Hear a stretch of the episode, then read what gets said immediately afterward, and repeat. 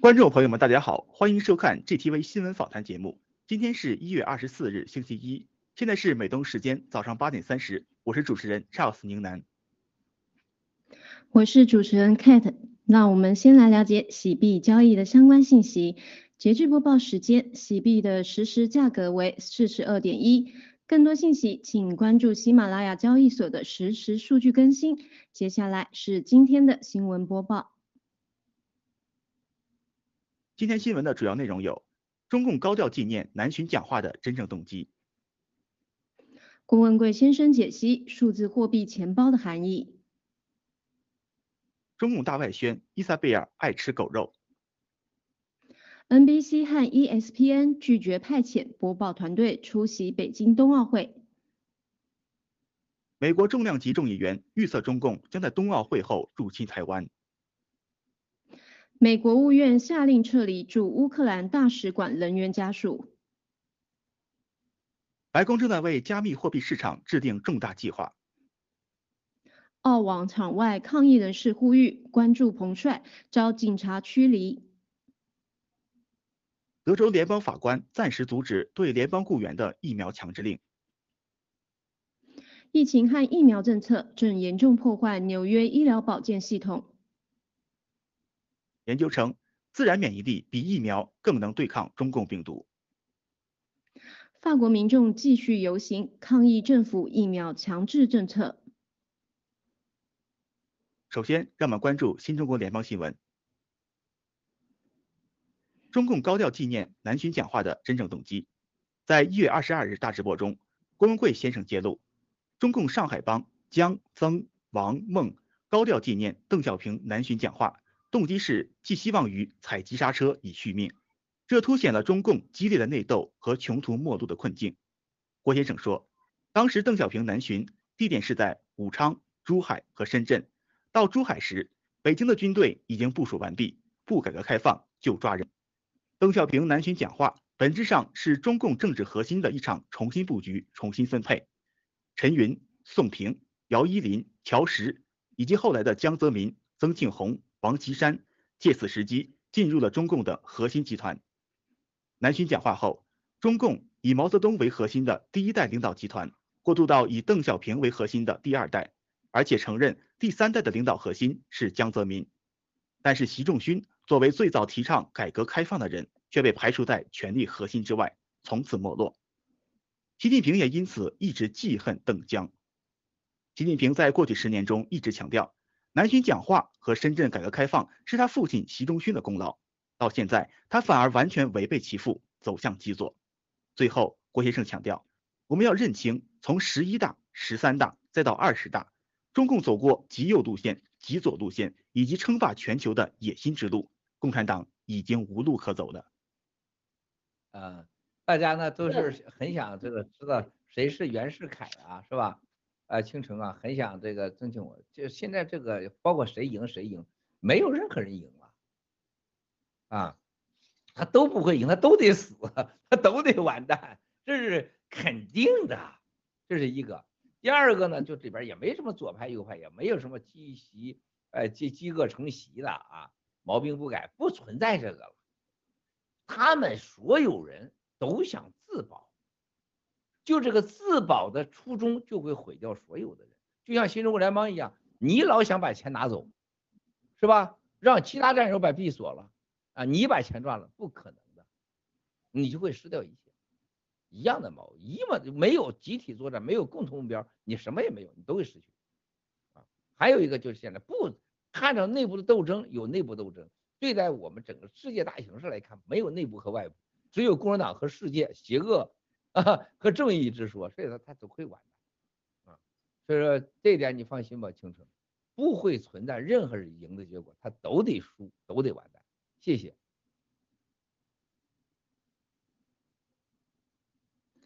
郭文贵先生解析数字货币钱包的含义。二零二二年一月二十一日的大直播中，郭文贵先生分别解释了数字货币的热钱包和冷钱包含义。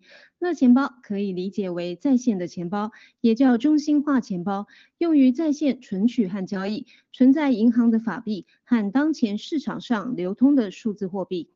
百分之九十九都使用在一定范围内流通的热钱包，缺点是里面的资金容易被黑客盗走，宕机则无法使用。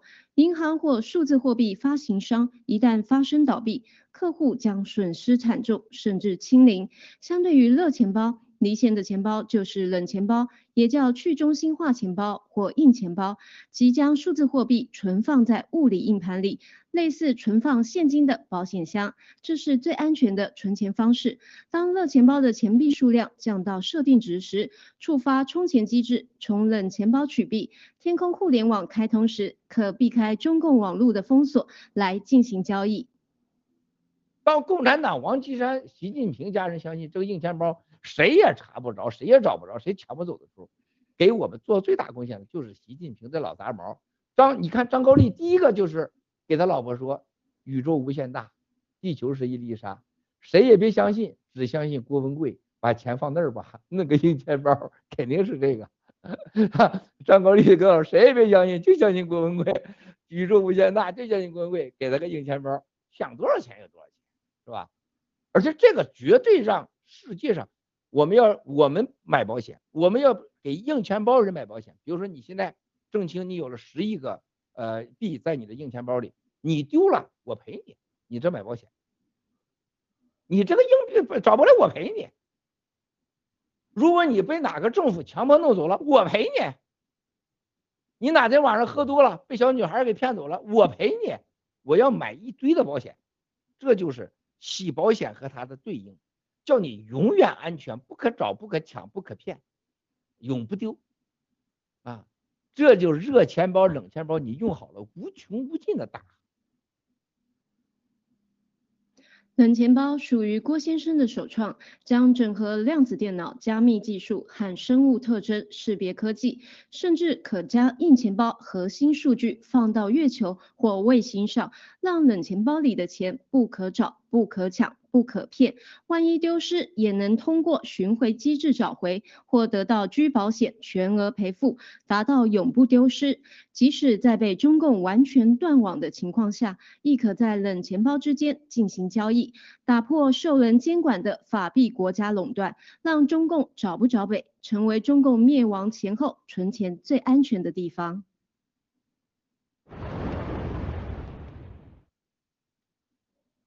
中共大外宣伊莎贝尔爱吃狗肉。一月二十一日，据该则消息显示，七年前，HBO Voice 记者兼制作人伊莎贝尔杨及杨贝贝在中共国玉林狗肉节上吃狗肉，还称赞狗肉味道不错。而他也曾公开在其个人社交媒体账户上发布了想吃自己狗的贴文。美国女记者来到中国玉林狗肉节，一条条弱小无助待宰的狗狗让她感到心碎。但是被逼吃了一口狗肉后，其实不错。A little bit like uh, beef or lamb, that kind of texture. 伊萨贝尔吃狗肉的视频在社交媒体上引起中外舆论极大的愤怒。有人指出，此图片和视频所传递的信息，仿佛中国人是像他这样的食狗肉者，而事实上，百分之九十九的中国人不会这样做。但他却从不报道中共颁发狗肉许可证以及中国人救狗的事实。伊萨贝尔样。是一个明目张胆的说谎者。他曾经在二零二一年五月十八日采访郭文贵先生，在整个采访过程中，他暴露出了极不寻常的动机。十二月二十日，他蓄意用经过后期加工的假新闻视频来诽谤、陷害郭文贵先生和新中国联邦。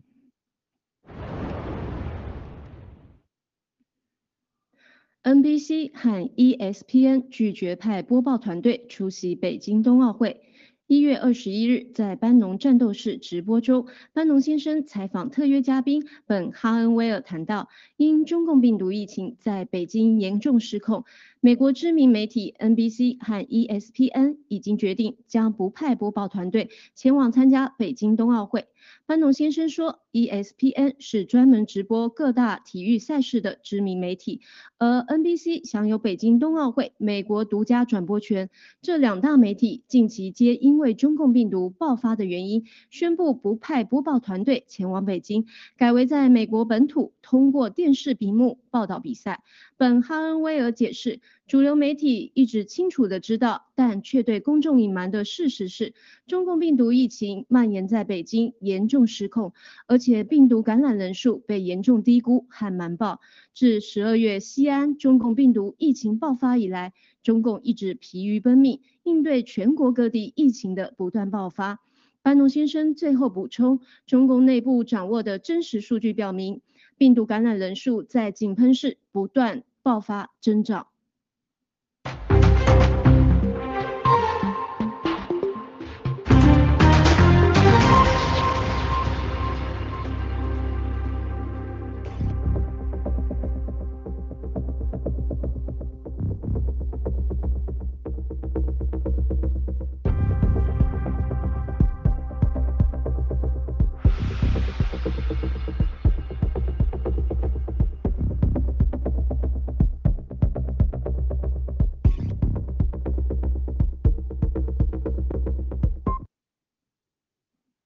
接下来是一组国际新闻。美国重量级众议员预测中共将在冬奥会后入侵台湾。英国媒体一月二十二日报道，美国众议院外交事务委员会领导人迈克尔在一月二十一日与记者通话时预测，中共可能会在二月北京举行冬奥会之后军事侵略台湾。迈克尔指出，在过去几十年来，中共一直声称台湾不是一个主权国家，是中共国的一部分，而现在。中共吞并台湾的野心马上会付诸行动。迈克尔同时预测，俄罗斯很可能在下个月入侵乌克兰。美国政府对此高度关注，警告俄罗斯入侵乌克兰将付出严重的经济代价。正如郭文贵先生此前爆料揭露，中共预谋和俄罗斯同时开战，分别攻打台湾和入侵乌克兰，让美国无暇同时应对东西两场战争，从而逼迫美国政府妥协，默认中共的侵占台湾是既成事实。有分析人士认为，目前中共政权已经内外交困，穷途末路。冬奥会之后军事侵略台湾是中共转移统治危机的孤注一掷。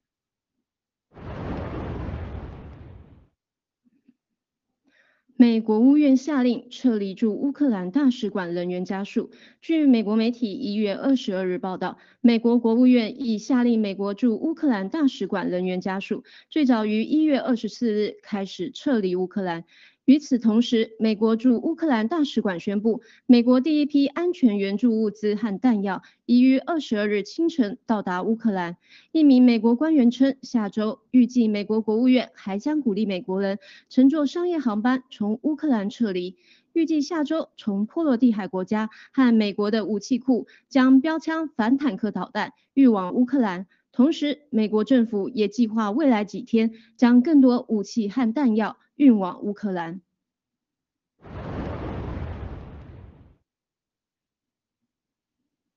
白宫正在为加密货币市场制定重大计划。据外媒一月二十三日报道，俄罗斯、英国、欧盟、美国最近均在为加密货币市场提供更严厉的监管。此举已引起众多加密货币价格震荡。尽管如此，美国白宫正在为加密货币市场制定一项重大计划。消息人士称。美国概述加密货币行业风险和机遇的文件预计将于二零二二年二月发布。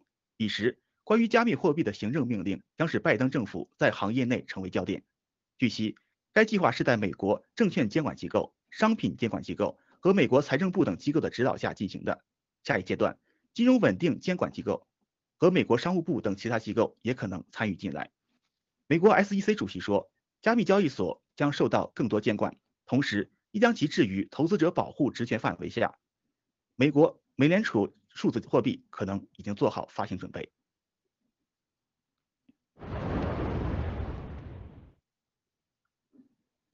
澳网场外抗议人士呼吁关注彭帅遭警察驱离。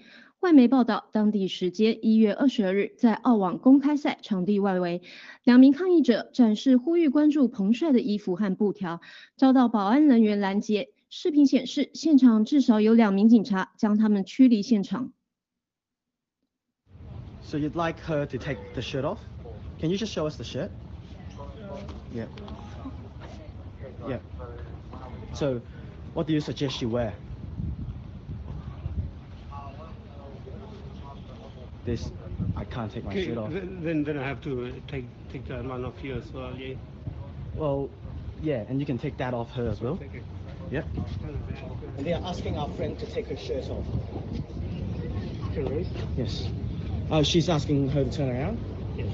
Turn around, see the. Um, the Australian Open does have a rule that there can't be any political slogans. So, um, so that is a rule that's part of the condition of entry.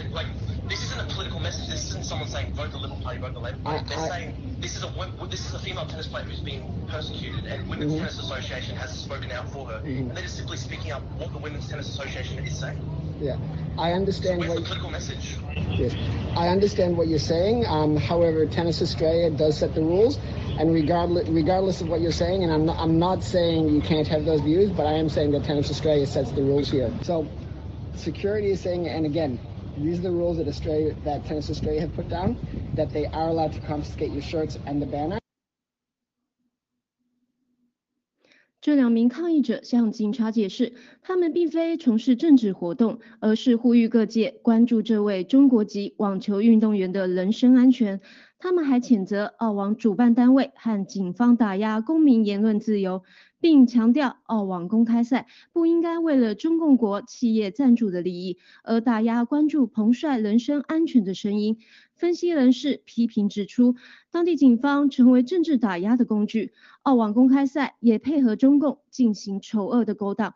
正是因为彭帅处境仍不明朗，世界女子职业网球协会才撤销了该会所有在中共国和香港的赛事。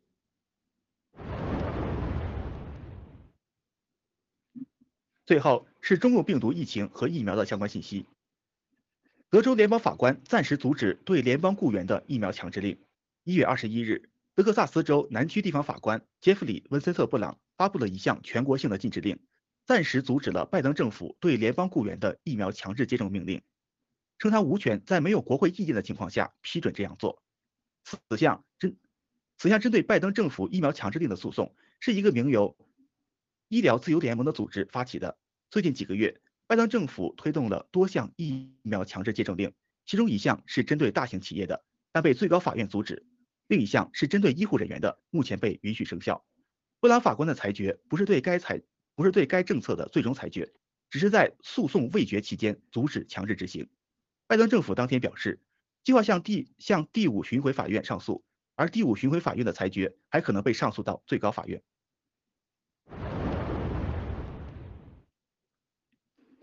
疫情和疫苗政策正严重破坏纽约医疗保健系统。据一月二十二日外媒消息，纽约市一家高级医院的官员表示，由奥密克戎变体引起的医护人员短缺，正在对包含太平间在内的医疗保健系统造成严重破坏。该区中部疗养院和医院组成的 One Brooklyn Health 的首席执行官布朗周五告诉记者。人员短缺问题继续困扰着整个医疗保健系统，一些医院甚至很难将尸体运送到太平间和殡仪馆。布朗说，有许多员工都感染了中共病毒，或者与生病的家人一起被隔离。加上纽约州的疫苗强制接种政策，使没有接种的医护人员无法参加工作，导致人们在急诊室的候诊时间变得更长，被安排住院需等待更久。中共病毒疫情和疫苗政策的蔓延及实施，不仅未能制止疫情的恶化，反而严重影响了医疗系统的工作人员正常服务和工作效率，真是雪上加霜。研究称，自然免疫力比病毒疫苗更能抗击中共病毒。一月二十二日，美国俄亥俄州 CDC 发布了一项研究结果显示。人体自然免疫力比中共病毒疫苗能更有效地预防德尔塔变体病变体毒株的感染。据悉，该项调查数据来自于纽约和加州在2021年5月至11月的中共病毒感染患者。起初，因中共病毒疫苗尚未大面积推广，感染率差别并不是很大。但随着接种疫苗的范围和剂次不断增加，人们变得越来越容易感染病毒。研究称，中共病毒疫苗的接种会使人们失去自然免疫力。对中共病毒的抵抗力也逐步下降。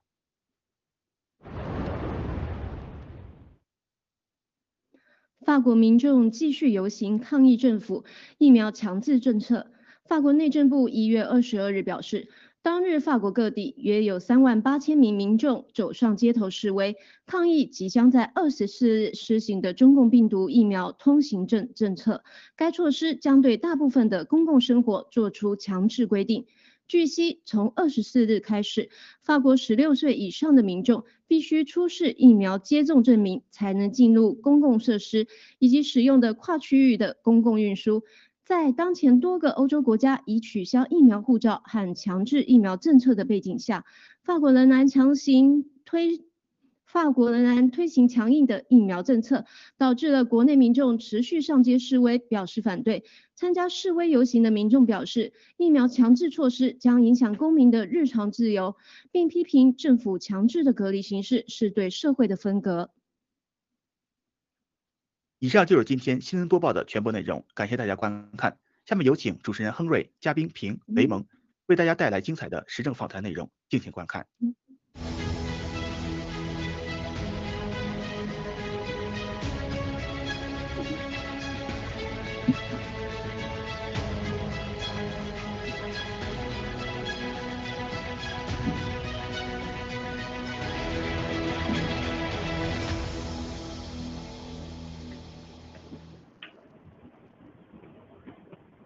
尊敬的全球战友们，大家好，欢迎收看 GTV News Talk，我是猫本小哥。今天我们有两位新的嘉宾啊，给大家见面啊，是我们这个雅典娜农场的平跟雷蒙。好的，下面我们请平先给大家打个招呼。呃，各位全球的战友们，大家好，呃，我是雅典娜的呃平，呃，很高兴在 News Talk 与大家见面，谢谢。雷蒙。好的，Henry，呃，全球的战友好，啊，我是亚亚特兰农场的雷蒙，啊，非常高兴，啊，参加今天的这个节目，谢谢。好的，谢谢两位啊，啊，那么今天开始我们今天的这个话题啊，进入二零二二年了，就是我们看到世界各地呢，这个觉醒的人民啊，就是起来反抗该国的这个集权政府，因为他们在推行这个疫苗这个强制的这个暴政。那么法律界呢，医务工作者啊，建筑工人啊，还有卡车司机，他们各行各业的这些人民，都纷纷拿起自己手中的这个武器啊啊，武器就是打双引号的。那么向当权施暴者呢，勇敢的说不。美国人民呢在行动，欧洲人民也在行动，对吧？加拿大人民最近我们看到这个呃卡车司机也在行动。好的，那让我们呢来看一下关于澳洲人民也在这个积极反对强权的有视频啊。这当大家看到这个视频的时候，你就感觉非常的鼓舞，因为澳大利亚的这个觉醒的民众啊，也准备起诉那些无视人权、置私利于法律之上的这些总督啊、总理、各州州长等这些不法的这些政府官员。好的，我们请导播先播放一下视频。Here in friendship, we are on your side. We support police and everything they do. All we're doing is we're wondering if we can.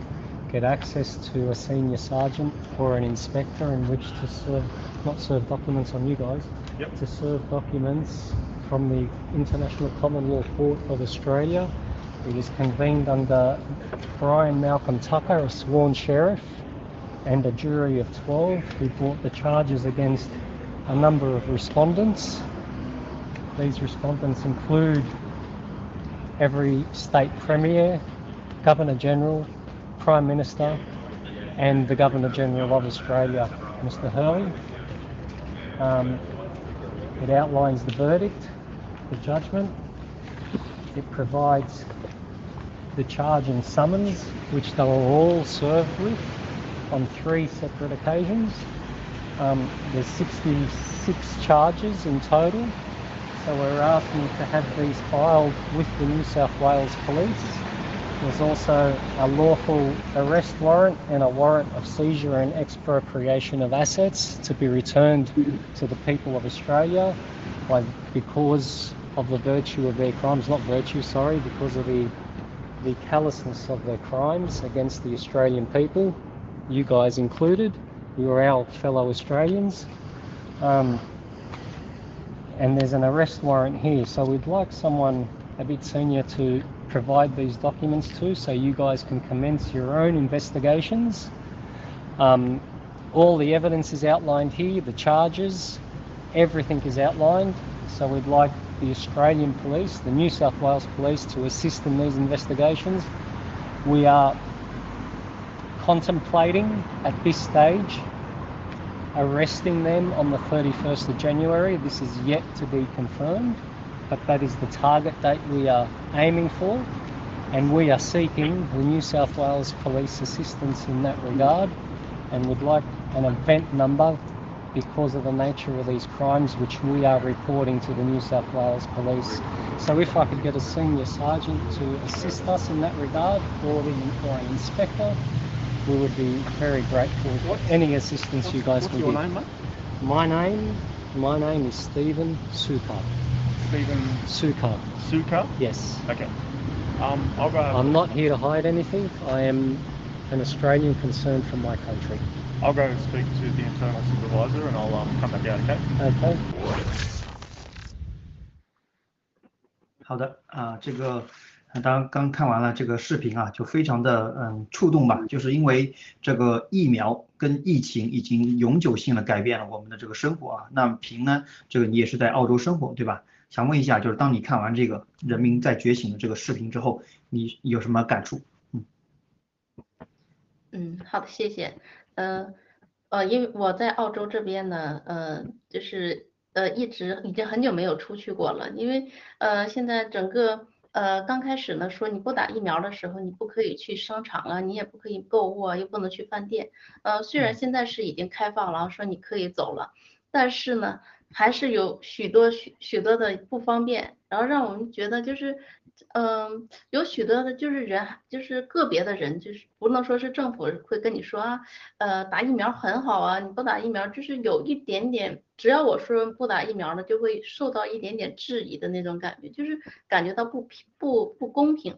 但是现在哈、那发现有各国的，你看刚才你说的美国呀、法国呀、英英国呀，然后现在轮到我们澳大利亚，有这么多正义的人士已经开始这些平民运动开始了。哎，我就发现，哎，我们的，呃，是不是郭先生不再孤单？哎，郭先生领导我们的这些爆料革命的人都不再孤单，因为我们这些人都是在为自己而奋斗。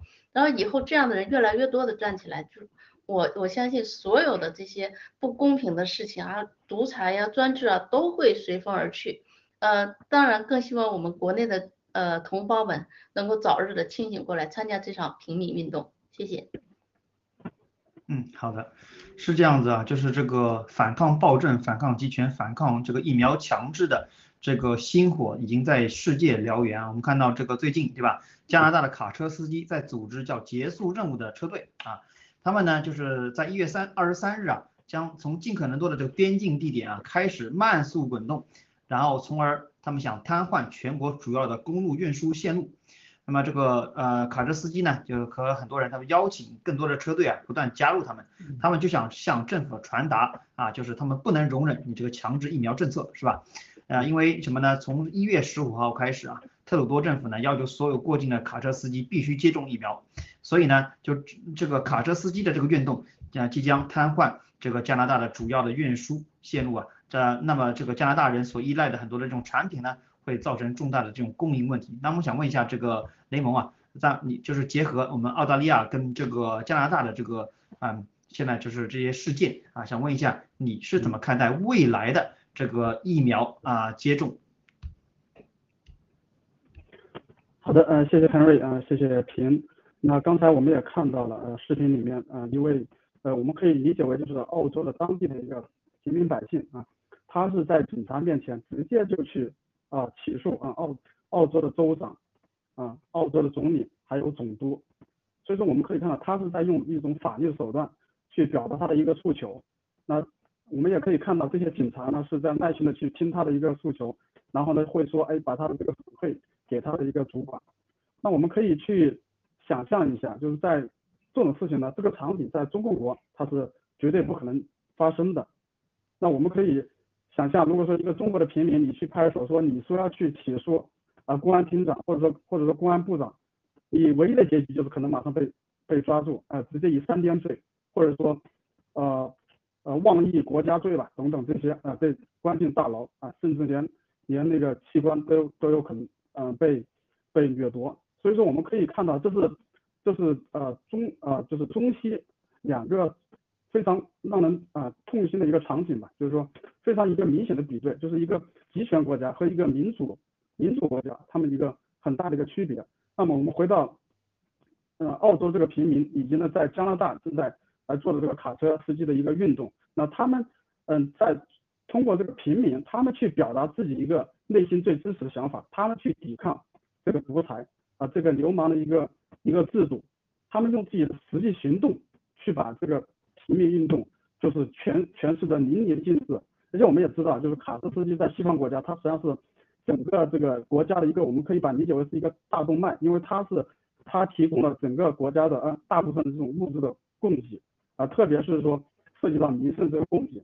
那我们因为这个病毒和疫情啊，这个病毒还有疫苗的这种爆发，我们在不仅仅是在澳洲，我们也在其他国家也看到了各种供应链呃断裂这种情况，所以说这种这种。啊，就是不可持续性，就让更多的这些我们平民啊，包括卡车司机，包括医生，包括呃老师都站出来了。所以我觉得这个这个运动已经开始，就是呃开始燎原，势不可挡。好的，Henry。好的啊，谢谢雷蒙啊，确实是这样子啊，就是当人民觉醒过来，你想让这些人民再去睡着了是不可能的，他毕竟是生活在自由世界的人，跟这个咱们很多在中国的墙内是不一样的，对吧？因为在墙内呢，大家就是可能被封锁啊，被遮住眼睛已经几十年了，对吧？也失去了这种脊梁去反抗。当然，我们看到很多的这个战友加入到我们爆料革命，但更多的我们看到这个平民老百姓觉得这个事不关己，高高挂起，觉得嗯我是老百姓，我能做什么呢？但是我们看到。海外的这些也是同样的老百姓，但是他们就凭借着自己的这种就是很弱小的这种肩膀，对吧？扛起了这个社会的这种责任啊，非常的就是不简单。我们为他为他们这个做所做的这些事情嘛，就点赞啊。好的，我们来看这个下一个这个新闻呢，就最近这个澳大利亚总理莫里森啊，就是有个很搞笑的事情在他身上发生啊，他的这个微信公众号居然被盗了，然后呢，这个这是最近大家看到啊，就是啊这个。澳澳大利亚总理啊，莫里森微信公众号遭到跟更名啊，起因是什么呢？说的是他这个呃这个社交媒体这个公众号啊啊本身就不是他自己注册的，是用了中国的一个男子的这个呃这个信息去注册的，因为我们都知道你在中国你要是想注册这微信公众号的话，你必须要用一个绑定一个呃呃这个中国公民的这个身份信息啊。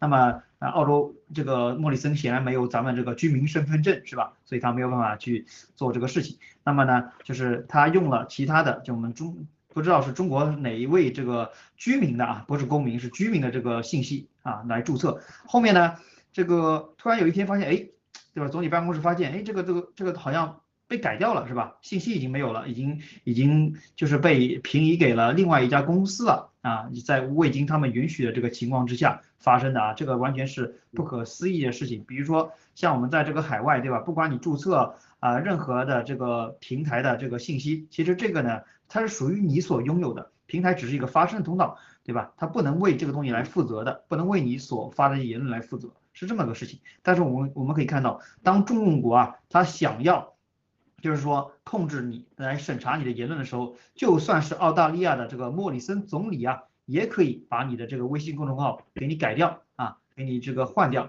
所以说呢，这个呃怎么说，就是呃可能澳洲人吧没有呃见过，但是其实在我们中国的话呢，大家都比较司空见惯了。我想问一下平啊，就是我知道你之前呢是在这个嗯墙内对吧，在深圳那个工作生活很多年啊。啊，那腾讯公司呢也是在深圳的。我想问一下，啊，腾讯是一个怎么样的这个公司？你可以跟大家介绍一下吗？嗯，从就是在当年哈，以我这样一个普通的一个那个员工来看哈，就是腾讯就是在我们来看，就是它非常的。又很大，然后又很先进，然后他可以就是在里边工作的员工就是都很呃拿到优厚的工资，然后就是想要进去，像我们这样的人想进去都是要通过层层的面试才能进得去的，是这样的一个公司，而且整个深圳或者是全国都是知道这个公司啊，腾讯 QQ 啊，因为我们上学的时候就 QQ，然后后来就微信，就是对对腾讯就是。好像从我们从上学，然后从他的成长就伴随着我们这个整个几十几二十年那种感觉，一直是到现在。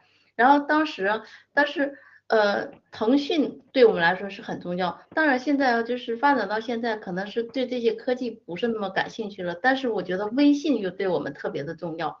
然后，比如说现在我们虽然已经身居国外很多年了，但是我们与家人的联系就是通过微信，然后呃发发朋友圈啊，然后发发这个发发那个。但是整个这个。就是这个微信已经融入到我们的这个骨血里边了，可以这么说。而而但现在我想跟你分享一个我自己的一个故事哈，就是我呃二零一七年的时候，然后我就听那个听郭先生的那个直播嘛，然后我就用微信我就跟跟我的朋友说，哎，那个在那个美国有一位郭先郭文贵先生，然后他说呃在瑞士银行有一百多亿，有五十有一百多个。呃，贪官的钱都存在那里了，然后这些钱一定会回到中国的。我当时说完这个，第二天，呃，不到一周的时间，然后我的微信就是遭到了猛烈的攻击，然后没办法，我那个不能用了，然后天天给我打电，就是发信息说啊，你有房子出租吗？然后你这个房子是在哪儿啊？然后你要合租啊是什么？我说我没有发这信息，你有发呀？你在同城上发过这样的信息啊？然后每天就是这样的信息来轰炸我。后来我把那个我的信息就是屏蔽掉了，就是如果说你想加我好友，必须通过我验证，只有这样的时候，这种时间我才平静了下来。那后来我就不再在公共场合上用微信说郭文贵这个名字。当时我不知道说郭文贵先生这个名字就是能引起这么大的一个反抗，就是那种轰炸式的微信的轰炸式是你难以承受的。好的，我先分享这个故事。嗯，好的，谢谢平啊。我们可以看到啊，在这个新闻里面啊，又提到一个自由党的议员啊，就代表维州 Kiss Home 选区的这个叫廖婵娥啊，这是一个华人议员。他呢，他说他也要抵制微信啊，直到这个微信平台啊解释为什么剥夺了这个莫里森总理的账户权限啊。他呢是代表这个我们墨尔本很多华人社区的这些华人的啊，就这么一个议员。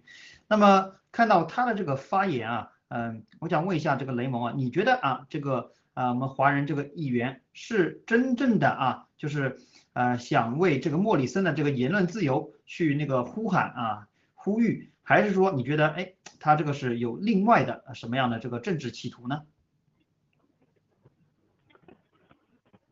好的，因为嗯我这边呢可能从另外一个点来看，就是说呃莫里森的这个呃微信号被盗啊，就是。我们看似是说 CCP 对对一些言论进行一个疯狂的审查，那更多的呢是我们关注到，因为在澳洲啊是今年的大概五月份啊就会迎来一个联邦的一个选举，那么在澳洲呢基本上这些政客他们都有都有一个习惯，呃像啊莫里森也好，或者说像现在的这个反对党的党魁阿尔巴尼斯也好，他们都都有那个微信账号啊这是一块，然后呢也包括前澳洲总理陆克文。啊，他也是讲一口非常流利的中文，啊，对这些他政客来说啊，他们啊去使用这些中文社交社交平台的一个软件，那也是他们去啊去笼笼络呃当地华裔族群的一个手段。因为在澳洲现在呢，我们去年应该是已经澳洲已经突突破了两千五百万人，那到二二零一六年的时候呢，就是人口普查的时候，就是华人群体就已经超过了一百二十万。那现在呃六年过去之后的话，华人群体可能至少两百万以上了。所以这是一个非常大的一个群体，也就是说一个非常大的选民的呃呃选民社区。那么对于这些对政客来说啊，这就是他们一个一个呃就是选票吧，选票仓。所以说对他们来说，他们这这一块呢也是非常的重视。那我们知道，哎，那我们我从我个人理解，为什么说中共国要把莫里森的这个号去盗掉，去改成其他号，导致他无法使用呢？那也是可能从莫里森现在当政期间呢，呃，跟中共国。呃，现在关系呢，就是一直是处于一种恶化。那从他最早说要对病毒溯源进行调查开始，就已经引起了中共国的不满。那当时的，中国就进行了呃进行了一些制裁啊，包括那个呃经济上的，呃包括呃当然禁止你一些农产农产品的进口啊，或者说禁止你的呃牛肉啊、龙虾呀，甚至一些呃呃甚至一些就是呃澳洲的红酒等等这些吧，就是产生这种制裁。啊，这样后续的一些关系啊，也包括呃去年的像我们我们知道的，啊去年的发的那个外交部啊，他们发的那个那个照片，说澳洲的士兵在阿富汗，嗯去割喉小呃小孩子啊，这样也引起了这种外交上的一个风波等等这些吧，就是一系列这种啊外交环境的恶化啊，也导致了呢，可能中共国呢可能对莫里森非常的不满，那呢关闭他的账号或者是盗他的账号呢，可能也是一种手段，让他呢无法去跟当地的华裔华裔的华裔的选民呢进行一个交互。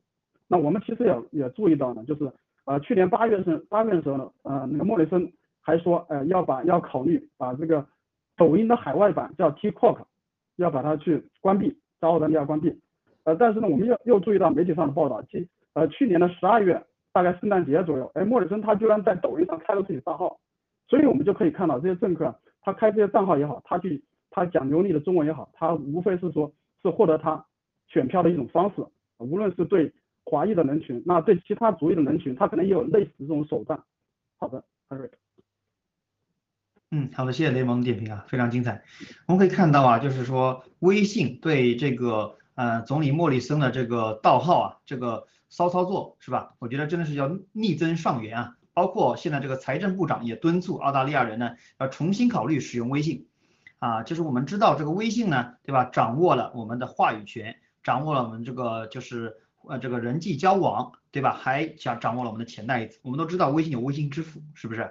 那么很多人离不开微信呢，就是因为在微信上推广自己的生意啊，还有就是用这个微信支付来收费。好了，那我就觉得我们这个就是嗯未来的这个喜支付啊啊，包括我们的这个盖特配，对吧？都是这个微信杀手，对吧？因为什么呢？当这个呃喜支付，当我们的这个啊盖特配上线的时候，谁还会用这微信啊？对不对？我们有了这个盖特，就可以跟大家去交互了。是吧？我们又掌握了言论自由，又不需要言论被审查，而且呢，我们这个有完整的一套这个金融系统，一样推广生意没问题，来盖特，对吧？你想买服务没问题，来盖特，是吧？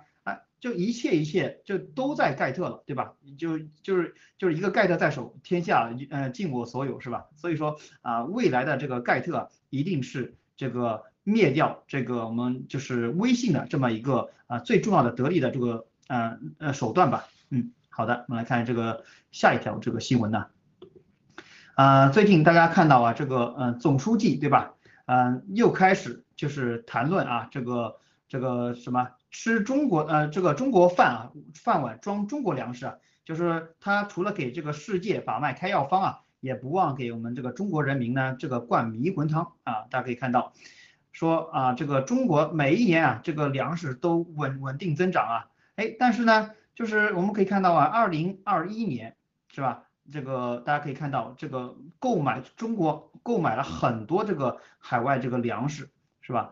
啊，就是说，嗯，但根据中国对玉米、小麦和大米实施的这个进口啊关呃这个管理配额吧，配额外进口征收百分之六十五的关税，在进，你看它这个。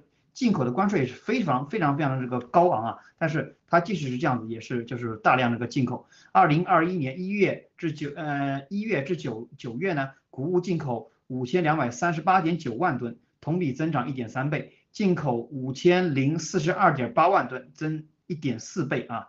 那么在这个二零二一年粮食丰收成定局的这个情况之下，库存充足又处于历史高位，对吧？然后呢，还大量的进口粮食啊，当然他说了，进口的是玉米啊或者大豆这些谷物。我想问一下这个平啊，就是在这个总书记对吧，每一年都会去寄语，都告诉这个咱们中国老百姓对吧？啊，这个我们这个要稳定这个粮食，粮食每一年都是增产的。然后呢，又看到这个中共国在大量的进口粮食，就这种操作，你你看不看得懂啊？为什么是这样的？呃，谢谢亨瑞。呃，一说到粮食啊，我们就是如果说你在中共国生活过的人都知道，中共国本身你的统治就是除了假的、骗的，就是偷的，就是没有是他说的话你能信，呃，挑着信你也信不过百分之一，就是这样。而且呢，说说起粮食呢，呃，近几年中共的粮库着火，不断的着火。自从说那个呃，现在是不断的进口粮食啊，然后又要打台湾的时候，然后又。全呃一段时间内，中国就是社会流传说啊需那个粮食不够吃啊，就是缺粮，有有一段时间是这样的，大概是去年二零二一年这样。然后现在呢，呃说出缺粮之后，呃，中共国当时应该是有三家的粮库就有着火的现象，还有一些没着火的，可能也是等待时机再着火。那么这样的一个情况下，中共国不进粮食是不可能的，它不进粮食，老百姓吃什么？但是同时我们也要想到，它中共国进口这些粮食并不是给老百姓准备的，那老百姓能吃的啊，就是呃，只能是你呃能够养活、维持自己生命就可以了。然后这些粮食是被干嘛用的？肯定就是打仗嘛。七哥也已经说过很多次了。那么现在。呃，为什么那中共国哈现在说啊，我一定要准备这么多的粮食，好像是呃说是为中国储备啊多长多长时间的粮食，让中国呃老百姓后顾无忧。那如果说是这这种宣传呢，可能是这个意思，但是他所达到的一些呃现在一些效果呢成果呢，那那就不是这样的。比如说现在封城的呃西安的、天津的、河南呢，呃还有等等那些。沿线的可能是又到上海了，整个这个疫情走到哪儿可能就封到哪儿，但是这些老百姓真的就能吃饱吗？那这个大家都有视频作证的，所有只要是你呃已经是被封锁的，每个人都在饿肚子。那么这些粮食进口了之后，又能对你的老百姓有什么用呢？你饿着和这个进口粮食的多少跟你一毛钱关系都没有。同时，就是中国国进口的这些粮食呢，有许多的粮食是。呃，非人吃的，就是说进口的粮食这个标准，并是牲畜用的或者是工业原料用的，但是它没有说有公开的消息说这些呃粮食有多少是牲畜用的，多少是人吃的。那么如果说真正真的是哈那个中国缺少粮食的时候，那这些粮食一定会把人畜粮食分开吗？这些都是值得我们深思的一件事。如果你是身身在中共国，那么你要相信中共可以是为老百姓身设身处地着想，那真的就是脑子里进了多少水，眼睛里流出多少水。好的，谢谢 Henry。好的，谢谢平啊，是这样子。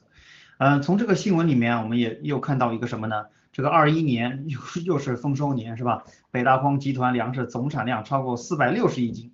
比二零二零年增加了三十亿斤啊，这个又为历年来最高水平啊。然后呢，这个里面又提到一点，就是说习总书记啊，他又呃去拉家常了，是吧？问你啊，今年收成怎么样啦？粮食价格怎么样啦？家庭收入怎么样啦？子女就业怎么样啦？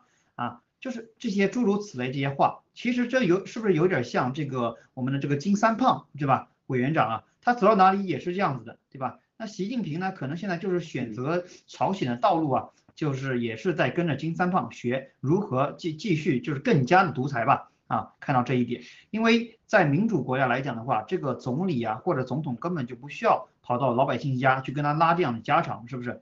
老百姓跟你好像也不熟，而且呢，风能进雨能进，对吧？就是总统就是总理不能进，因为私有财产是受到保护的。但是像习近平啊，或者说这些中共的这些。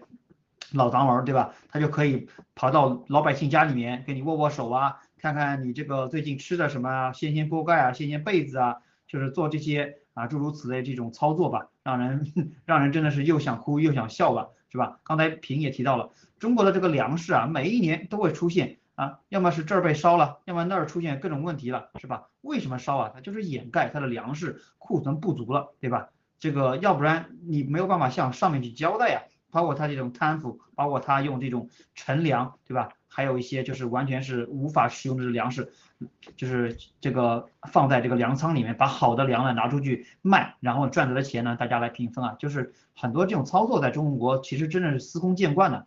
我想问一下这个啊雷蒙啊，结合咱们最近大家可以看到西安的封城啊，还全国各地的这种封城，老百姓呢没有东西吃是吧？然后呢，在这个官方宣传上面又是啊这个呃。给老百姓提供多少这个食物啊？你你当你看到这些东西的时候，你结合这个中共国这个粮食又丰收啊，你你帮大家就是梳理一下，你觉得今年二零二二年是会会是一个稳定的这个丰收年，还是说哎粮食会不会出现问题呢？好的，谢谢恒瑞。那我先回答一个二零二二年呢，中共国肯定会大肆的报道啊，又是一个丰收年。啊，就像去年的时候，那个疫情啊啊那么严重的时候，哎，中共国的那个国内报道说，哎，粮食大丰收了，那个我当时就已经笑喷了。啊，当然也有可能是呢，他从从巴西啊，可能是进口了很多的粮食啊，直接去抵上，可能的确是大丰收了啊，有可能啊。那我们也知道，就是说，包括这个西安目前这种现状，就是粮食，嗯，在中国，就是在中国，就是就是民以食为天，也就是说，这个粮食它一直就是，呃，整个的这个统治阶级啊，他去，啊，去移民的一种手段吧，我们可以这么去理解。也就是说，从我们我们来看啊，从毛泽东啊、周恩来也好，或者包呃还有陈云，他们说，哎，中国老百姓只要你有口粮吃，呃，你就永远不会去咬人。但是呢，不能给你吃太多，我要让你一直保持一个啊半饥半饱的状态啊，这样我才好管理。那我们也看到西安封城之后，粮食的供给就是一个非常大的问题，或者说有特权阶级，他们可以拿到很好的、很好的呃新鲜的蔬菜啊，以及那那些水果啊等等。但是对大部分的这种草根老百姓来说，他们完全是在在这种呃饥饿里面去求存，所以他们没有，他们唯一的就想呃生存下来。所以说我们看出来。就是统治阶级一直都在在用这种手段来去控制民众啊，包括我们也也看到，就我们看到这个粮食，我们就可以知道他是不是有一些什么样的动作啊，比如他如果说在中国呃沿海城市，他去储备大量粮食，那我们就知道他可能要要做一些军事上的准备了啊，就是打台湾嘛，那我们可以呃预想到的。那呢，如果说你的粮食储备啊不够，或者说遇到这种大饥荒的情况，那这也是统治阶级他最不愿意看到的情况，因为在民众在就是饿的没有选择的时候，他唯一的出路啊就是要推翻这个统治阶级。那我们看到中共国他在大量去从去年大量的去进口去储备这个粮食，那一方面啊作为一种啊战备的一个手段啊，另外呢我们也可以看到他走上走上新的这种计划经济之后，他通过这个储备的粮食来。来作为一种哎控制国内老百姓或者控制他手上的这种啊刀把子枪杆子的一种手段。好的，各嗯，是的啊，这个就像七哥也是爆料说，这个中国大量的进口海外这个粮食，对吧？存了可能都有一年半两年的这个粮食了，为什么要存这么多，对吧？有可能是为了这个打台湾，对吧？要储备粮食。还有呢，就是说你未来你中国人，对吧？你想吃饭，你想活下来，哎，你就得向我磕头。对吧？低头下跪，要不然的话，你连活的这个机会都没有。再再有一个呢，就是中共国呢，它现在通过这个疫情、疫苗，对吧？然后实施各种封锁，让让不听话的或者让一些低端的这个人口呢就消失。消失完之后呢，这个粮食又增加，那又增加了一部分，对吧？又可以跟老百姓宣称今年粮食大丰收了啊！而且呢，很多的这个人他并不关心周周围身边的这些人究竟死着还是活着，只要我能活下来，又开始丧尸喜办，到处放鞭炮了。我们看最近。这两天这个深圳对吧，解封了，又在那儿放鞭炮对吧？这个祖国有我，我很强大，然后祖国也很强大，反正就是就是这些就是丧事喜办的事情吧。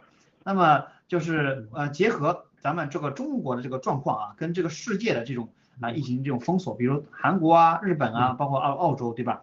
我们都会看到那个其他国家呢都在给人民呢，要么是发钱发福利，或者发这个食品啊。那么我们对比一下这个这个中国跟这个西方的这种管理啊，政府的这种管理能力啊，想问一下这个平，呃，你个人是怎么看待这两种就是管理能力的？嗯，嗯，如果说哈，就是中共国哈，说集中集中力量办大事儿啊，这是中共总是在吹嘘的一个方法哈，一个口一个口号可以这么说。呃，如果说是从这个方面讲呢，呃，他可以把人哈牢牢控制在手里啊，我说怎样，我指动你肯定不会往西走，这就是中共独裁的一个手段。但是在在西方呢哈，就像刚才我们看到的一些视频，那西方人说我就是一个呃，就是刚才那个那个人，我是一个澳大利亚的人，然后我就是代表我自己，我爱这个国家。就是如果说是西方呢，他的管理能力，他是民主的，他是。要民意的，这些民意支持你这个政策能不能够执行下去？虽然他不可能说因为有反对的声音，但是就是因为有反对的声音，你才能够进步。如果说你做什么事儿，大家说啊好好啊，你做的真好啊，然后但是你做的到底好不好？你的政策到底行不行？那你自己一个人的思想，一个人的力量可以代表所有人吗？但是那个因为西方有反对的声音，所以才有更多的。智慧集中到一起去，然后解决一个大的事情，然后所以美国才可以强大。那中国呢？就是说它可以在低端的时候，就是非常贫困的时候，可能集中一些物资啊，投资一个什么事情，呃，能够把这个东西呃在短时间内发展的很快，但是如果你从一个能够向一个文明高度的去发展，那么独裁是远永远不可能实现的。就是说这个世界黑暗如果想要去战胜这个呃这个血黑暗战胜正义，那是不可能的，就是得道多助，失道寡助。如如果说中共是万呃万心归一的这样的，那么就是可以，他的统治能力就是很强。如果说是离心离德，那中共的统治就是已经到了穷途末路。好，这是我想分享的，谢谢 Henry。嗯，谢谢平啊，确实是这样的。就中国呢，他没有什么啊治理这个国家这个能力，对吧？我们也知道，他就喜欢搞这种公有制，对吧？就是我的是我的，你的也是我的，就全部的都是习家的，是吧？都是给习家打工的奴隶啊。那么就是大家可以看到啊，因就是因为这个样子之后呢，导致啊，就是人民啊没有这个嗯投资的愿望，没有消费的愿望，世界呢也在不断的撤离中共国，对吧？啊，不想在中国投资了啊，有大量的这个老百姓失业，我们可以看到有很多的工厂都转到了东南亚，什么越南啊、柬埔寨啊、缅甸啊这些国家去了。好了，当大量人失业，他告诉人民怎么做呢？回到农村去种田，对吧？卖红薯一年能卖到上千万。是吧？种大葱一年能有个几百万，对吧？补裤子也可以说这个过几百万了。好了，我想问一下这个雷蒙啊，结合咱们这个曾经在中国生活过，你觉得啊，这个在中共国咱们从事那个粮食对吧，生产或者说农业吧，你觉得呃是不是可以变千万富翁呢？嗯。好的，Henry，那在中国的宣传下呢，那肯定是可以变成富翁的啊，直直接是回到乡下之后呢，亩产万斤，那那是以前是亩产万斤，那现在可能亩产十万斤、百万斤都可以啊，只要他的宣传大字报一贴出来，那大家都会都会去相信的啊，这一点毫无疑问。所以说你要想说在呃回到乡下成为百万富翁，那简直是就是一个一个大字报的问题。所以说这是啊中国典型的一个渔民的一个特征，他首先是在在中国现在经济啊。面临崩溃的情况下，有大量的这种啊失业人口，他无法得到安置，那对他们来说，哎，这就是一个隐患。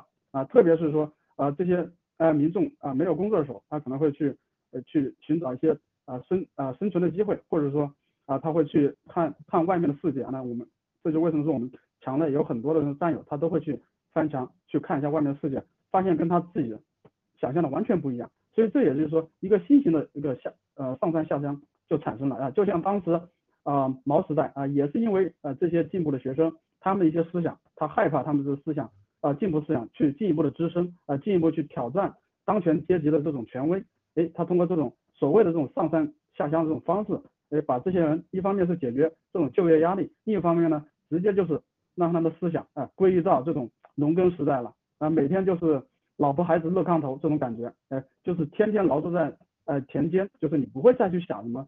呃，那些政治啊、经济、军事的问题了，你天天就是忙着想着怎么去生存，你不会去想太多的呃那些更深层次的东西。好的，Henry。啊，确实是这样子，就是说中国一直用的是这种呃平民弱民的这些策略，对吧？让大家呢疲于奔命，没有时间去考虑就是这个更多的这个事情。我吃饱了，对吧？老婆孩子热炕头就可以了，我要考虑那么多干嘛？跟我也没有关系，是吧？然后呢，这个你看。这个新闻里面啊，写到什么？就是总书记对吧，握过他的手啊，对吧？一般男的在这个集权国家，男的就是总书记握握手是吧？有就是可能几个月不洗手，大家来都来握一握是吧？总书记的余温还在。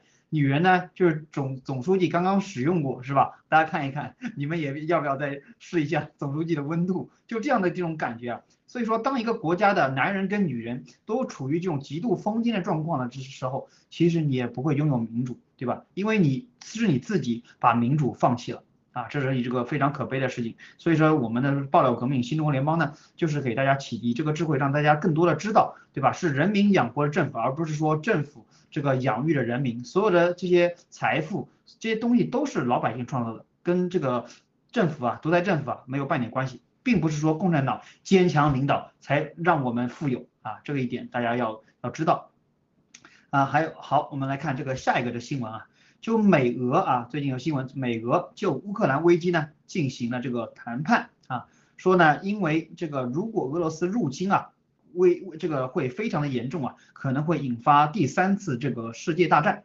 然后呢，我们看到这个美国建议美国大使馆的家人呢。然后离开乌克兰啊，澳大利亚这个也是在说啊，要让澳大利亚人啊离开这个乌克兰，因为这个俄罗斯任何的这个举动都可能会引发就是这个澳大利亚这个大使馆无法去救援啊这么一个事情。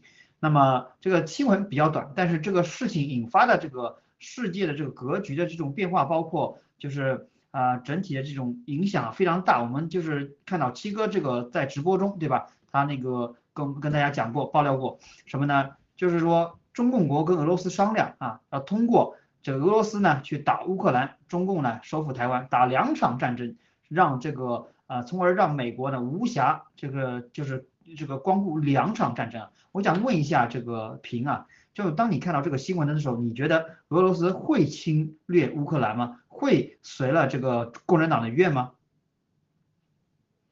嗯，我看完这些新闻哈，我觉得真的是有可能啊，就是俄罗斯现在就是跟这个乌克兰的局势是非常严峻的。呃，我前呃我翻看了一下去年的一个文一些资料哈，就是德国和默德国默克尔在离职之前呃去访问俄国，然后他们之间呢就是可能不为人知的一些交易啊什么的，可能我们到现在也不可能在媒体上公开。那么到现在为止哈，因为这个俄罗斯和乌克兰的局势已经非常严峻了，但是那个美国呀、英国呀和欧洲的其他一些国家就是非常就是态度是非常一致的，想要对付那个嗯阻止俄罗斯侵犯那个乌克兰，但实际上那个呃德国德国是不没有就是。是持反对态度的，他说要用那个和平的方式啊，或者是其他什么方式，然后别的国家呢，美国呀、英国呀，还有是呃波兰等等一些国家都在向呃乌克兰那个输送武器，有的是捐赠啊，可能是有的是卖的哈，这个咱们就不考究，但是德国是阻止的，就是在整个这个北约呀、欧盟啊，还有美国，就是他们还没有达成一致，那如果他们没有达成一致的情况下，那个我觉得也是促使了这个。俄罗斯那个呃进攻乌克兰的一个方一一个一个因素吧，可以这么说。另外呢，就是昨天周日，呃嗯，中共呢出现出具了三十九架飞机，然后去那个台海，去那个台湾的南部那块儿。然后这个他去这儿是干什么呢？他他就是。赤裸裸的在挑衅，他是在呼应俄罗斯。如果是两个国家在互相呼应呼应的时候，那么他们之间应该是呃密谋是有一些呃私底下咱们咱们不知道的一些交易。那么俄罗斯在那边去啊恐吓乌克兰，那这这边的那个中共呢就开始去恐吓台湾。那么两边去恐吓的时候，这也是对欧盟、北约啊和那个美国，我我想也是一种离间。所以我我是这样 感觉的。这是我浅显的一个分析，哈。嗯，好的，谢谢平啊。这个我我个人的感觉是什么？就是说习黄是个老中医，是吧？喜欢给世界把脉，也喜欢给俄罗斯把脉。有一天呢，他突然一把脉说，嗯，你该侵略这个乌克兰了啊，因为我这兜里面还有几千亿，现在用不掉，对吧？你只要 侵略乌克兰，哎，我就可以把这个钱给你。所以呢，这个七哥之前也爆料是吧？这个中共跟俄罗斯之间有这么一个协议，是吧？呃，包括参加这个冬奥会，对吧？给普京多少钱？但是普京呢，后脊椎啊哪里不舒服，是吧？可能不会参加。但是呢，在这个打两场战争上面，哎，这个习近平肯定也付出了很多的这个努力，是吧？让这个普京去这个啊攻这个乌克兰。那么我的我个人在想，假设啊，仅仅只是假设，那么这个普京现在陈兵十万在乌克兰边境的话，是不是有呃另外一种这个啊可能性啊？啊，什么呢？就是说他收了别人钱，是吧？那么他得就是做出一点努力啊，不能说我什么都不做，是吧？那未来谁还跟跟我勾兑啊，是吧？好，我先陈兵放在那个地方。那么第一个钱稳稳当当的揣兜了，是吧？几千亿没问题。然后呢，当你这个就是陈兵在乌克兰边境的时候，会引发什么呢？会引发整个的欧盟，对吧？欧洲这些国家，哎，觉得不稳当了，包括美国也不稳当了。他们会过干嘛呢？会过来跟你做谈判，对吧？在你就是就是说还没付出什么钱啊，没有付出什么这个呃人命的时候呢，哎，你就会引导这些国家过来跟你谈判，有可能你会达成更好的这种 deal，是吧？更好的这种协议。那么我觉得这个不战而屈人之兵，这是双头鹰，这是俄罗斯他们这种北极熊啊惯用的这么一个伎俩。在未来你当然他有可能会去打这个乌克兰，那就要看当时这个形势了，是不是有利于俄罗斯？如果有利，他就攻，是吧？没有利的话呢，哎，我可以退而守，而且那几千亿已经落兜里面了，可能有这么一种情况啊。那么这是我的看法，我想问一下雷蒙啊，针对这个新闻你是怎么看待的？好的，谢谢平和 Henry 的分享。呃，那我可能跟两位呢有不同的看法。那我认为呢，俄罗斯不会去呃入侵这个乌克兰。呃，因为我呃七哥之前说过说过两两句话吧啊，第一个就是呃当时说哎叶利钦他当时叫嚣说哎俄罗斯有多少核武器的时候呢，白宫那个白宫那边呢只是呵呵一笑。啊，文贵先生同时也说了，呃美国如果要要打中共国啊几分钟就可以全灭。所以说，美国它是有这种自信的，就是说，在整个的全局的把控或者战争的把把控上，它有这个一个自信。那我们目前看到这个局面啊，所谓的北约东扩，那俄罗斯感受到了威胁啊，所以呢，要把呃这个乌克兰作为一个呃战战略的一个屏障，嗯，然后呢，还有呢，中共国这一块呢，要对呃台湾那边进行一个呃战争的一个准备，或者准备去发动这个战争，那。所有这些呢，就是从俄罗斯的角度，因为我们知道普京啊，他是个老牌政客，他永远能够去攫取到对俄罗斯来说啊最大的利益。所以说，呃，当中共中共国给他一些利益的时候呢，他可能就成啊成兵啊啊乌克兰啊，就是可能做做样子就可以了。但是呢，你要让他真打，他肯定不敢。而且呢，他也知道啊，这个中共国啊这帮啊就是特别是习神啊，他们是什么样子，他不可能说跟他们去真正的去。呃，就是合作啊，这是不可能的啊。同时呢，我们也看到中共国呢，他现在已经是没有多少呃筹码可以打了啊。包括最近说，哎，给了给了朝鲜一些物资之后，朝鲜就放了个导弹。所以说，我们可以看到他现在的这个手段或者说他手上的牌是越来越少了。呃，包括现在啊，全球的这种各种觉醒啊，对这种啊病毒啊，还有疫苗啊等等这些觉醒啊，大家都要去进行啊追责的。那对中共来说啊，他需要去。呃，去打台湾，哎，然后呢，跟呃美国也好，或跟其他的西方国家去谈判，哎，我你你不要去追责我这个病毒起源的问题啊，那我们这个台湾呢做一个筹码，那大家呢可以形成达成一个某种共识，那在在后疫情时代呢，哎，大家一起去呃通过这个疫苗，所谓的疫苗经济啊，大家一起去一起去呃发财也好，或干什么也好啊，他想通过呃就从我的理解啊，他想通过这种方式，就是把这个事情呢直接抹平啊，但是呢，我们知道中共的这种邪恶，他已经不仅仅在中共国已经祸害了呃这么多人，他现在已经把这种邪恶输出到全世界了。那我们的对所有的美欧或者其他国全世界其他国家来说，就大家必须要把这个 CCP 灭掉，那大家才有一个安宁的日子。好的，Henry。嗯，好的，谢谢内蒙啊，啊，确实是这样子啊。这个我们看到啊，啊，习肯定是要打台湾的，对吧？他有一统世界的这种啊想法，一统中中共中国啊，他想学秦始皇。那么他要疯狂的话，普京必须要做出动。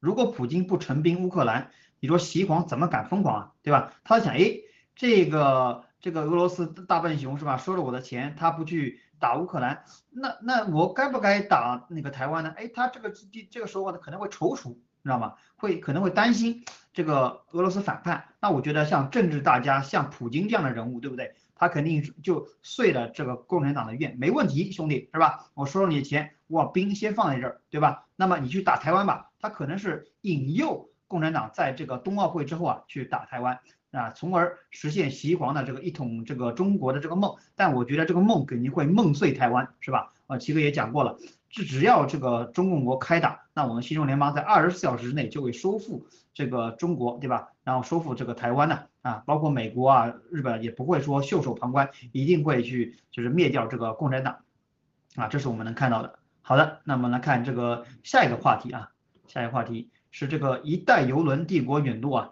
由这个丹斯里宁国泰持股百分之七十六的这个云顶香港，曾经是全世界最大的邮轮公司之一啊，但是呢，在长达两年的这个疫情的冲击之下，资金已经消耗殆尽了，他被迫走上了这个清算的道路，而这个。总裁呢叫林国泰啊，他也宣布辞去主席的相关职务，这个呢就象征着一代游轮帝国最终陨落了啊。这个人之前是非常非常有钱的，而且呢他在世界是非常有名啊，云顶香港，大家可以应该都听说过啊。但是呢疫情之下，对吧？他在五月份的时候啊，去年五月啊，这个亏损达到了十七亿美元啊，约七十一亿令吉啊，所以没有办法，他只能申请这个破产了。但是呢，他告诉大家说啊，虽然我们破产，对吧？但是不会影响其他姐妹公司，大家放心，对吧？你们该该订这个游轮出行的继续订啊，这个没有关系的。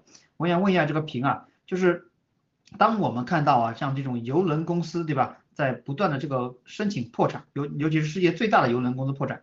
那你觉得它对未来世界的整整个的这种物流啊、航运啊，会产生怎样的这种影响呢？是没有关系吗？还是哎影响会很大呢？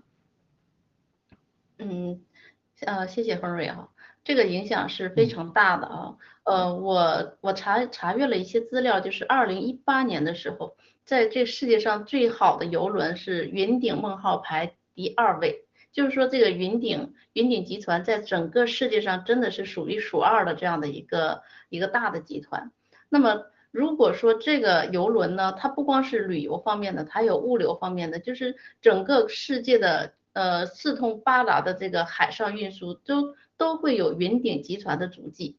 但是哈，如果说是这个云顶集团的游轮已经开始哈走，已经没落或者已经破破产的话，那么整个世界的这个。呃，物流啊，还有是东西方的这些呃物资的运输啊，都会有极大极大的影响。但同时，我又是又又在想哈，它为什么会破产？为什么是呃香港的这个云顶游轮是破产了？这么大的集团破产，那就是说中共国的现在呃要出口到西方的一些东西，可能也是在渐渐的萎缩。这是一点，呃，第二点呢，就是香港真的是让中共变成了一个臭港，就是原来的香港是一个非常东方之珠，可以说是世界上的一个港口城市，海，呃呃，要每每年呢要吞吐吞吐很多很多的那个呃货物的吞吐量是非常大的，但是现在自从二零一九年病毒开病毒之前，然后病毒开始。然后到现在两年多之后，整个香港从一个非常繁华的这样的一个一个地区吧，然后变成了现在这样一个臭港。那么它这个现在是倒闭的是这个游轮，那么将来可能倒闭的还有房地产呢，还有其他各个方面的那个产业可能都会面临着破产。那么这个不光是游轮是呃能够破产，那么就是因为是中共控制了香港，所以才让香港有许多。呃，让香港的这个企业去破产，然后另外呢，中共闭关锁国，然后想要统治世界，然后现在呃，美国呃，欧盟就是都已经开始跟中共脱钩了。那么它脱钩的最大的影响就是有很多的产品已经不在中共国生产。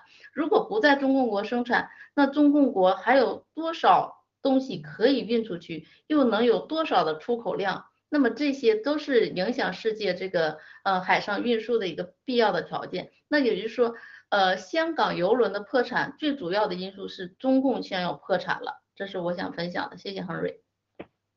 嗯，好的，谢谢平啊。这个我们都知道，这个中共啊，他喜欢从一个胜利走向另外一个胜利，是吧？啊，那我就想，现在这个游轮帝国已经胜利了，呃，下一个胜利会是属于谁的呢？呃，雷蒙。好的，是。那我们可以看到，就是在游轮业，它可能就是在这个呃病毒和这个呃疫苗啊灾难的一个缩影吧。就是说，因为首先这个游轮啊，它它有个特点，它是首先是它的一是属于呃在里面居住是属于这种密封的环境，那相对来说呃一方面能源密度比较大，然后呢那个透气性也比较差，所以说它的在游轮里面啊发生的各种病毒感染的这种例子屡见不鲜。那最早的话是从可能去年二月的那个日本的战术公主号啊，到四月的呃哥斯达哥斯达号。啊，也包括呢就是去年的大概十二月份的吧，就是迈阿密的叫皇家加呃皇家加勒比的海洋热热章号等等，就是它呢是个游轮啊，其实它就像一个呃就是传染病毒的一个载体一样，就是你你你有这么多的呃就是民众吧，就是呃去在游轮上去呃。进行各种的交互啊，大家根本就没有在意，大家都以为去已经打了疫苗了，但实际上这种疫苗就是一种病毒，就是加速了这种传播。所以说这种呃游轮业的这种没落呢，我们是可以是可以预见的。